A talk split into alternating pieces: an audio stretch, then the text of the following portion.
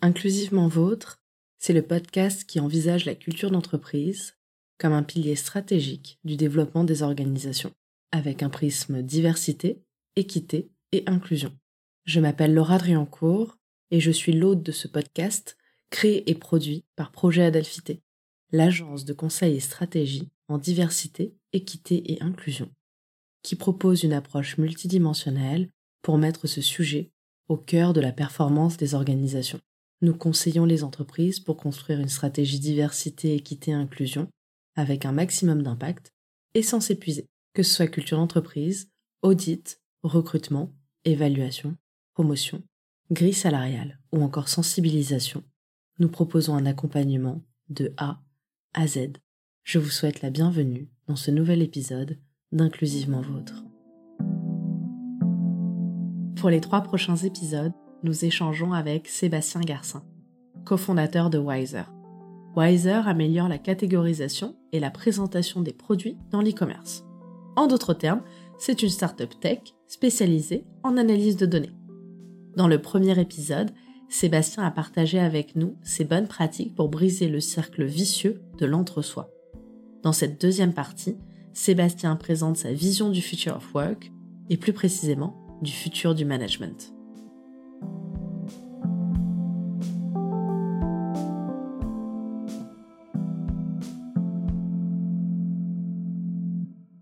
Va parler pratiques managériales. Mhm. Et j'aimerais savoir quelles sont les pratiques managériales que tu aimerais voir disparaître. Alors, les pratiques managériales que j'aimerais voir disparaître, c'est celles que j'ai subies dans les nombreuses boîtes où j'ai travaillé avant.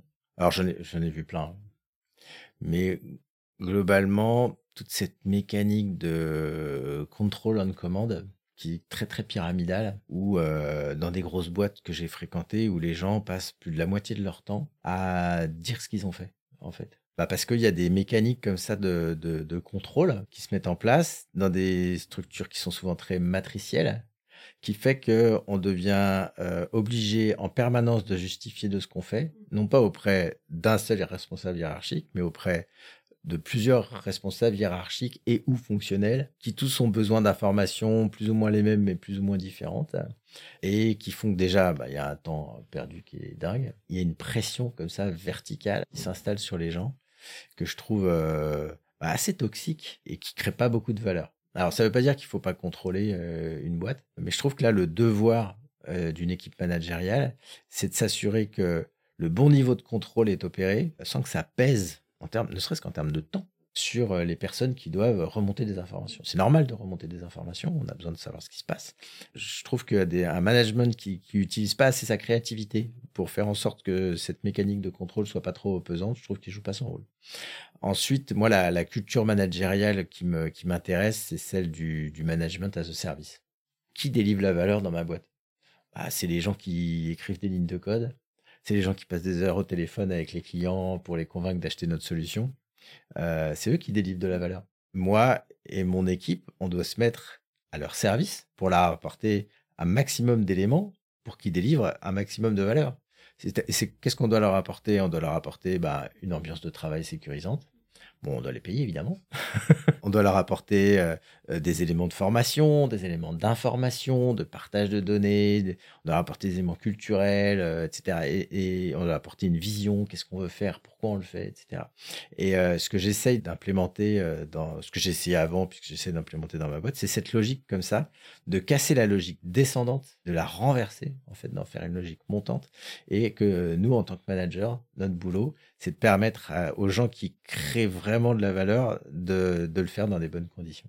Est-ce que tu peux nous citer un exemple de pratique managériale de ce type euh, pour faciliter un côté plus montant que vous avez mis, mis en place? Je dirais que c'est assez difficile. Par exemple, quand je fais des one-to-one avec euh, ma ligne hiérarchique directe, au moins une fois, je vais poser la question euh, comment est-ce que je peux t'aider? De quoi tu as besoin? Parce que mon boulot, c'est de lui apporter son- ce dont il a besoin. Autre chose, avant de faire un, feedback, un retour sur un projet, sur quelque chose qui est, qui est, euh, la première, ma première question, ça va être à quel moment tu en es dans ton projet et de quel type de feedback tu as besoin? Euh, si tu as vachement avancé sur le projet, parce qu'éventuellement ça a avancé sans moi et très bien, euh, je vais pas te faire des feedbacks qui vont remettre en cause l'existence même du projet. parce que je vais considérer que si ce projet existe, c'est qu'il y a d'autres d'autres instances dans la boîte qui l'ont validé. Même si moi, je l'ai pas vu, je vais faire confiance au reste de l'organisation pour que si ce projet, ça fait peut-être deux mois que la personne a bossé dessus, je vais pas lui dire, mais ce projet n'a ni queue ni tête. et je vais lui apporter un feedback qui correspond bah, peut-être par exemple, juste au design de la présentation de ce projet, parce que c'est les derniers miles, les derniers kilomètres de ce projet, et que c'est là-dessus que je vais lui apporter du feedback. En fait, je vais essayer de mettre en œuvre tout ce qui m'a heurté dans mes nombreuses vies en entreprise auparavant, où je me retrouvais face à des managers, et je les implique pas personnellement, parce que souvent un manager, il subit un management, hein, à qui s'intéressait pas aux besoins que j'avais à un moment donné, qui avait couper le moteur de leur empathie et qui se posaient aucune question sur les conséquences de ce qu'ils allaient me dire, sur les conséquences de ah, sur les conséquences de moi, de mon de ce que ça pouvait me faire éventuellement, et puis sur les conséquences de ce que, ça pouvait avoir sur mon équipe, euh, etc. en termes de charge de travail, de, etc. Donc de toujours essayer de de comprendre où en est la personne qui est en face de moi, où elle en est dans son projet professionnel et de quoi elle a besoin à ce moment-là. Ça revient souvent à se mettre en position basse ce qui n'est pas un exercice toujours facile, on ne nous l'a pas appris en fait. Le problème auquel je peux me heurter là-dessus, c'est que les personnes en face, elles n'ont pas nécessairement cette culture, elles peuvent ne pas comprendre mmh. pourquoi un boss se met parfois en position basse. Et ça peut générer, alors pas, pas chez Wiser plus rarement, mais même des comportements un peu déviants de gens du coup qui se disent, bah, il se met en position de basse, du coup il y a possibilité de prendre le pouvoir, mmh. euh, etc. Donc là, il faut encore que je travaille sur moi-même pour arriver à trouver le bon équilibre entre prendre la, bonne position qu'il faut à un moment donné. Ce qui veut dire que de temps en temps, il faut aussi activer des choses un peu plus symboliques de euh, bah, c'est moi le boss, etc. Il faut arriver à trouver cet équilibre-là. Je pense qu'être euh, manager, c'est un travail de longue haleine. Enfin, c'est mmh. quelque chose où on apprend tout le temps. Aussi parce que hum, ça dépend des personnalités face auxquelles on est. Euh, parce qu'il y a des personnalités, elles vont pas chercher à prendre l'ascendant parce qu'on est en position basse. Il y a d'autres personnalités, elles vont avoir plus tendance à le faire elles vont avoir tendance à, à challenger, en fait, à voir euh, où sont les limites du coup. Parce qu'elles ont l'impression qu'une position basse euh, fait disparaître euh, certaines limites, que l'ascendant les bloquer en fait. Comment on gère ces personnalités-là et effectivement comment on met un cadre pour s'assurer qu'il n'y ait pas de, de, prise de pouvoir dans un sens ou dans l'autre qui soit néfaste. Je pense que ce qui aide beaucoup l'humain d'expérience, c'est d'avoir un cadre très tôt mmh. sur les limites euh, et sur voilà qu'est-ce qui est accepté, qu'est-ce qui est pas accepté. C'est pas obligé d'être euh, des dizaines de règles, hein, c'est juste ça peut être euh, entre 5 et 10 éléments maximum et de dire voilà ça se passe comme ça. On peut expliciter les choses. Je mmh. pense même que c'est super important pour faciliter la compréhension et le moment où la personne bah, franchit une limite qui a été posée par le cadre, pas nécessairement de faire tomber le coup près, mais au moins de se poser, de parler, de dire là par contre ça ça va pas. Mmh. Qu'est-ce qui s'est passé? De mmh. comprendre en fait d'où ça vient, parce que ça sort pas de nulle part en général. La personne peut avoir eu des problèmes personnels, mmh. ou ça se passe mal avec quelqu'un dans son équipe, ou alors la personne a besoin de faire une thérapie, c'est aussi une option. Euh, mais parfois, la plupart du temps, juste en parlant, ça permet de régler euh, beaucoup de, de, sujets. Et une fois qu'on a discuté avec la personne et qu'on dit bah en fait voilà ce qui se passe si ça se reproduit. Donc en fait, on passe un contrat implicite avec la personne ça repose le cadre et la personne, bah, en fait, elle est, elle est replacée dans la bonne direction. Et généralement, sauf si on est face à des personnes de très mauvaise foi, ça, ça débloque beaucoup de choses ensuite. Là où tu as raison, c'est que ça, ça, interagit avec tellement de ces moteurs personnels qu'il faut arriver à, à, trouver sa place, en fait. Et c'est pas instantané. C'est ça. Exactement. Je sais que mes alternantes, je leur dis qu'elles ont beaucoup de liberté, et c'est mmh. vrai, je suis pas derrière elles. Enfin, on est en distanciel la mmh. plupart du temps. Euh, donc je refuse d'être derrière elles et je trouve que c'est important qu'elles apprennent aussi à s'autogérer. Moi, je sais que c'est lorsque j'ai eu des patrons qui sont arrivés, euh, qui m'ont posé un dossier sur la table et qui m'ont dit bah tu l'étudies mmh. et demain on en parle, tu me proposes une stratégie. Mmh. Bah c'est là où j'ai le plus progressé dans ma carrière en fait, dans mes compétences. Et du coup, j'essaye de reproduire ça. Mais quand il y a des choses qui sont pas acceptables, parce que par exemple, j'ai dit trois ou quatre fois, parce que c'est des piou-piou, elles sont alternantes, donc que, je répète deux, trois fois, c'est normal passer trois, quatre fois, que c'est des tâches très simples, on va se poser une question de, OK, mm. est-ce que je te l'ai mal dit? Mm. Est-ce que tu as besoin que je te l'explicite autrement? J'ai ma responsabilité dans le fait que les personnes ne comprennent pas ou ne retiennent pas. Mm. C'est peut-être parce que je l'ai mal dit ou pas assez explicitement pour la personne. Et par contre, je, si euh, il y a de l'abus, euh, ça c'est quasiment pas produit. Je vais dire très clairement, en fait, ça par contre, ce n'est pas acceptable. On a une bonne relation de travail jusqu'à présent. Je rappelle l'antécédent aussi de ça se passe très bien jusqu'à présent. J'aimerais que ça continue comme ça. Donc il va falloir que tu reprennes, euh, que tu te reprennes là-dessus. Et après, ça marche parce que je leur demande régulièrement de me faire des feedbacks aussi. Ouais, c'est ça. Hein. S'il y a des choses qui, les, qui leur déplaît euh, ou quoi, bah, elles me le disent. Et forcément, bah, comme moi, je me remets en question, que je prends en compte, elles me renvoient ce respect et cette prise de responsabilité. Ça réclame du temps et de l'énergie. Et euh, ça fait partie du job de patron ou de patronne. Ouais. Ça fait partie du, du devoir d'un d'un manager ou d'une manageuse d'arriver à garder ce temps et cette énergie, parce que ça fait partie vraiment de son boulot. Entièrement Mais on d'accord. l'a pas toujours. C'est pour ça qu'il faut. Donc il y a, des, il y a des dégager- moments où on lâche un peu la, la barre et euh, Oui, totalement. Bah, c'est vrai que c'est. En fait, moi, je me rends compte que les personnes nous le rendent au cent- au centuple quand on prend ce temps et cette énergie. Je me rappelle notre première alternante. Elle était, c'était pour sa licence professionnelle. Elle avait 21 ans, quoi. Donc Mm. vraiment, euh, tout premier job, etc. Les trois premiers mois, je pense que toutes les semaines, je passais 4 heures en call avec elle. ouais, c'est lourd. hein. Voilà. à travailler sur la communication, Mm. sur, ses, sur sa façon de rédiger, etc. Et je n'ai jamais regretté d'avoir passé au bout- autant de temps parce qu'au bout de trois mois, elle était autonome. Elle était autonome et parfois, bah, en fait, on échangeait par euh, WhatsApp Mm. Parce que c'était au début de la boîte, donc on n'avait Mm. pas beaucoup, on n'avait pas euh, de Discord ou de Slack, on passait par WhatsApp. Mm. Et en fait, parfois, je je ne le referai pas maintenant, ça j'ai amélioré mes, pro- mes, pra- mes practices, mais je ne l'avais pas au téléphone, on ne se parlait pas de vive voix Mm. pendant un mois. Elle était en autonomie, elle savait ce Mm. qu'elle avait à faire, parce que c'était un planning éditorial qui était euh, renouvelé régulièrement. Parfois, je ressurgissais au bout d'un mois, je disais, euh, je suis désolée, j'ai un peu disparu, j'ai avancé sur d'autres sujets. Mais en fait, ça s'est très bien passé, Ouais. ça lui a permis de gagner énormément en autonomie. Et je ne regrette absolument pas d'avoir passé autant de temps. ouais. Exactement, parce que déjà, elle a fait énormément de progrès sur, ses, sur sa rédaction. Et même ses enseignants, j'ai eu le retour d'une de ses profs qui était, euh, tous les enseignants étaient ravis de ses progrès en rédaction. Donc là, je me dis, bah, en fait, j'ai vraiment changé quelque chose dans, Ouais. dans sa vie, Mhm. euh, puisqu'elle a gagné en capacité rédactionnelle. Et après, mes alternantes suivantes, bah, c'est ce que je fais. Je passe beaucoup de temps, euh, les premières semaines, les premiers mois. Pour leur faire gagner un maximum en autonomie. Et ensuite, moi, ça me libère beaucoup de temps et d'énergie, parce qu'en fait, je sais que ça sera bien fait. Mais c'est c'est un challenge, hein, Ah, euh, de, de dégager ce temps, etc. Mais comme tu dis, ça fait partie du travail. Et pour moi, manager, c'est une euh, compétence, une carrière en tant que telle. Dans le sens où on peut être très bon technicien et mauvais manager, Mm. ou on peut être technicien moyen et très bon manager, en fait. Mm. Et manager devrait pas être la l'évolution naturelle d'une carrière ou automatique pour grandir. Parce que parfois, en fait, on sait qu'on attend des... On passe manager parce que c'est, on sait que c'est la seule Mm. façon qu'on a d'obtenir des augmentations de salaire. Parce que sinon, on coûte trop cher à l'entreprise. Et en fait, je suis pas d'accord. Un bon ou une bonne technicienne, c'est une personne dont la valeur, elle est inestimable et qui va aller plus vite dans son travail, qui va repérer des failles, etc. Mais qui sera pas nécessairement fait pour être manager ou Mm. manageuse. Les boîtes qui sont un peu en avance là-dessus, elles, elles créent deux streams de carrière, une carrière de management, une carrière de contributeur individuel. Alors nous, on n'a pas assez d'historique pour avoir géré des carrières sur la durée, mais c'est clairement quelque chose que j'ai en tête, effectivement. Et j'ai dans mon équipe des gens où je vois bien qu'ils peuvent devenir des futurs excellents managers et d'autres des futurs experts, en fait, et de plus en plus experts. Un expert, il peut euh, coacher des padawans, des apprentis, mais voilà, on va pas lui demander d'être euh, le patron ou la patronne d'une équipe. C'est pas, il aime pas ça. Et puis c'est lui. On a, moi, on a des gens dans l'équipe, ils veulent, ils veulent produire quoi. Mm. Ouais, ils aiment ça, c'est ce qui les intéresse. Ils sont bons à ça et la, la boîte doit investir pour qu'ils soient de plus en plus experts de leur domaine et qu'ils produisent de mieux en mieux. C'est le, la seule Mm. chose qu'on a à faire avec eux. Je suis entièrement d'accord sur l'idée d'avoir deux streams comme ça. Ouais. Je pense que c'est, je pense que c'est le futur du travail, en fait. Ah, quoi, clairement. Et puis ça évitera d'avoir des gens qui deviennent des mauvais managers, des managers malheureux et parfois des managers du coup très toxiques. Exactement. Mm. Et donc, faut vraiment sortir de l'idée de euh, un expert au bout d'un moment, il coûte trop cher parce qu'il Mm. bascule pas manager et donc il chapeaute pas des gens.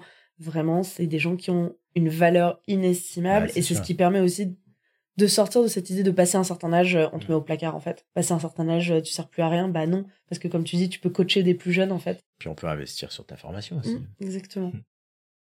Question un peu sur, euh, on va faire une rétrospective. Euh, si tu devais recommencer à zéro, qu'est-ce que tu ferais différemment?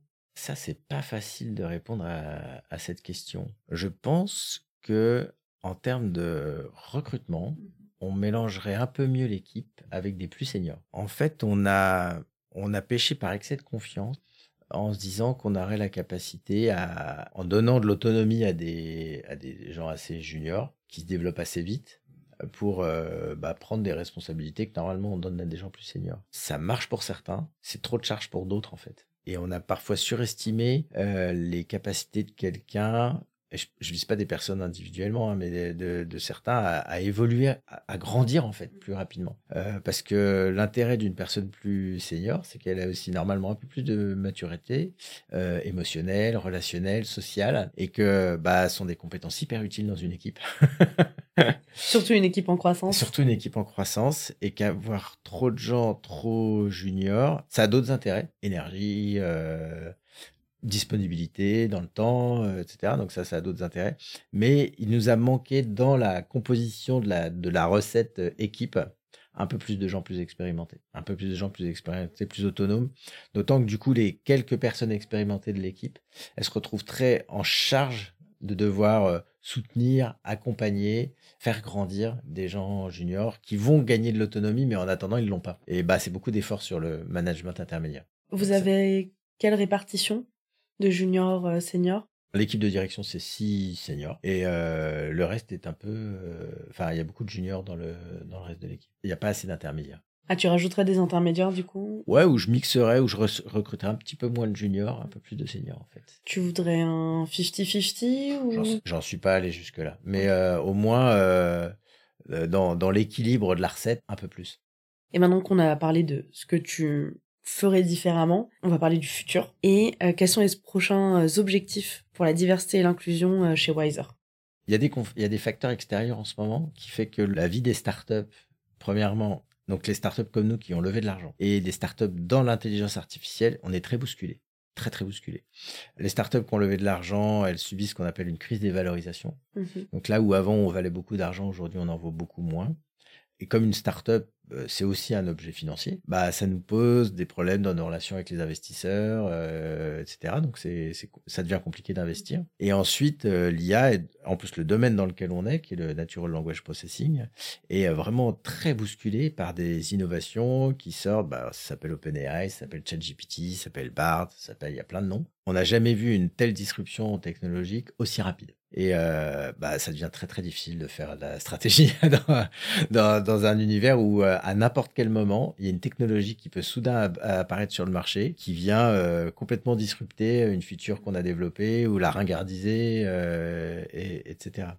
Donc ça, c'est les, difficultés auxquelles on fait face qui nous amènent à devoir faire des économies, à devoir à certains moments nous poser la question est-ce que je garde cette activité, comment je transforme l'activité, euh, etc. Et là, c'est des moments où c'est très difficile, c'est difficile d'avoir deux cerveaux en même temps, d'être sur le diversité, inclusion et comment je sauve ma boîte. Donc là, on est, enfin, sauvé, on est bien, on n'a pas besoin d'être sauvé parce qu'on a levé de l'argent, on a une certain, un certain confort financier. Mais en revanche, il faut qu'on se redonne des perspectives, qu'on se redonne une vision, il faut qu'on retravaille là-dessus. Et euh, pour être tout à fait honnête, en ce moment, je suis vraiment concentré plus là-dessus que euh, sur le bien-être de l'équipe. Alors que c'est le moment le, le plus difficile, parce que c'est le moment où on se pose plein de questions, où ça devient euh, unsecure, un peu pour tout le monde. Donc c'est des moments compliqués. Faut se, faut se rattacher. Est-ce qu'on, est-ce qu'on est là pour des bonnes raisons Euh, Est-ce qu'on continue d'être généreux avec les gens? Oui. Est-ce qu'on continue de faire attention au bien-être des gens autant que possible? Mais voilà, c'est des moments où il y a du tangage.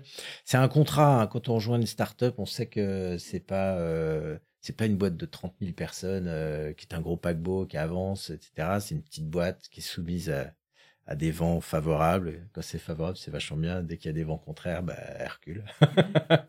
Mais ça veut pas dire qu'elle va pas réavancer euh, après. Ça a des avantages, des inconvénients. En ce moment, on dit plutôt les inconvénients. Oui, parce que tout a été bousculé d'un coup. Tout a été euh, bousculé très brutalement. Ouais, Et d'un coup, tes plans, euh, je sais pas, à 5 ou 10 ans. euh, Ah bon, on fait pas de plan à 5 ans, on fait des plans à 3 ans max, et nos plans à 3 ans max, ils sont volés en morceaux, il faut qu'on refasse des plans. D'accord. et 3 ans, donc c'est euh, une perspective long terme? Ah oui. Et, et en fait, 3 ans, c'est c'est même de la science-fiction, en fait, en âge startup.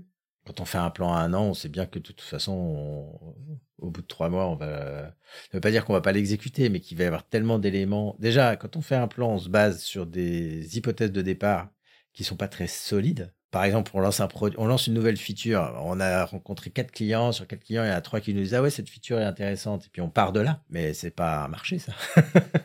et après, il faut développer cette feature. Et puis ensuite, il faut co- commencer à la vendre. Et on sait même pas.